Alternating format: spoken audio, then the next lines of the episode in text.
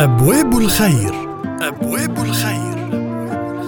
أبواب الخير إعداد وتقديم أمينة بخريس النجار على الحياة فهم.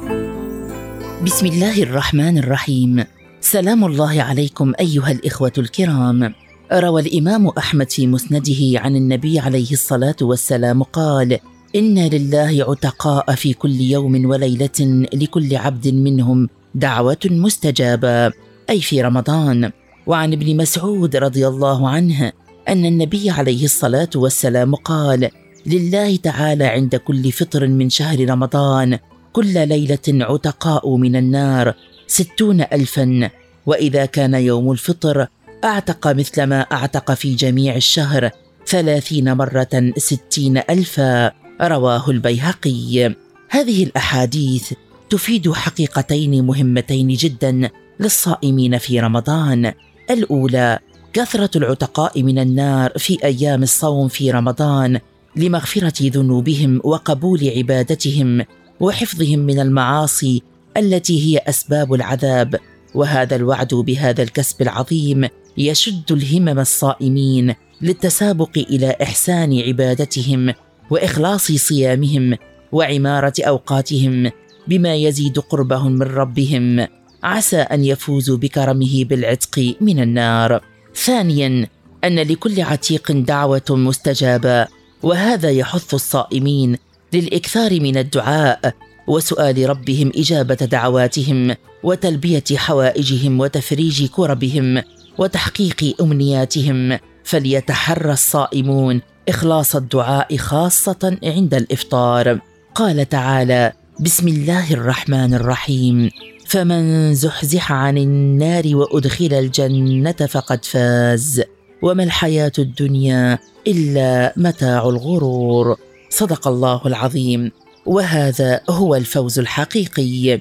وإن من أعظم نفحات رمضان العتق من النار وهي أرقى منحة ربانية وأعظم فرصة ذهبية وأنها أغلى أمنية للمؤمنين الصالحين وهي غاية ما يأمله الصالحون ويشتاق إليه المشتاقون أن يعتق المولى الرحيم رقابهم من النار فكل بلاء دون دخول النار يعتبر عافية.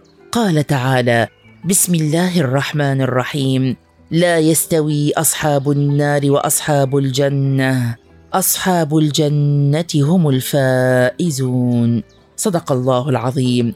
والعتق هو النجاة من النار والفوز بالجنة. وللوصول لهذه الدرجة من الكرامة لابد للأخذ بالأسباب الموصلة لذلك. قال تعالى بسم الله الرحمن الرحيم. يا أيها الذين آمنوا قوا أنفسكم وأهليكم نارا وقودها الناس والحجارة.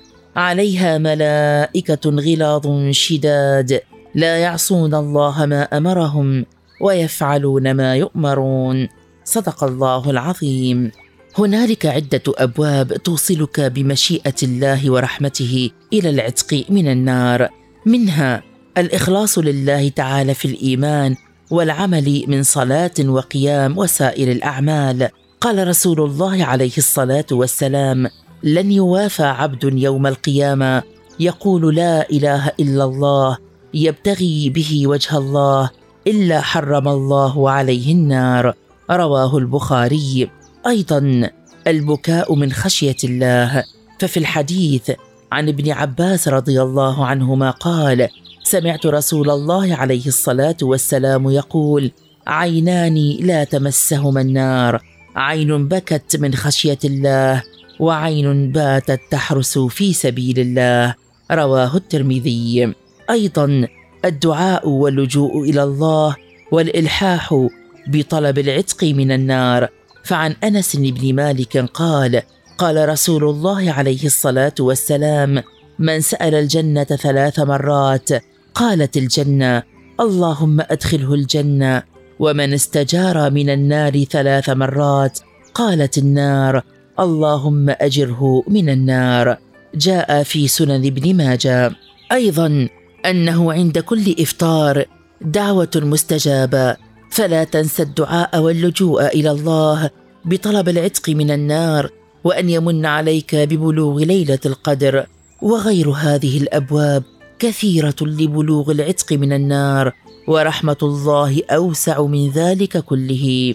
اللهم يا أرحم الراحمين يا منجي التائبين ويا مجيب السائلين ويا رحمن ويا رحيم. اللهم إنا نعوذ بك من نار جهنم. اللهم حرم النار على أجسادنا وأجساد والدينا وأهلينا ومن نعز يا ذا الجلال والإكرام. اللهم تقبل منا الصلاة والصيام والقيام وصالح الأعمال وتجاوز عن سيئاتنا. اللهم أعتق رقابنا من النار واجعلنا من أهل الجنان. أبواب الخير. أبواب الخير. أبواب الخير. إعداد وتقديم أمينة بخريس النجار على الحياة فهم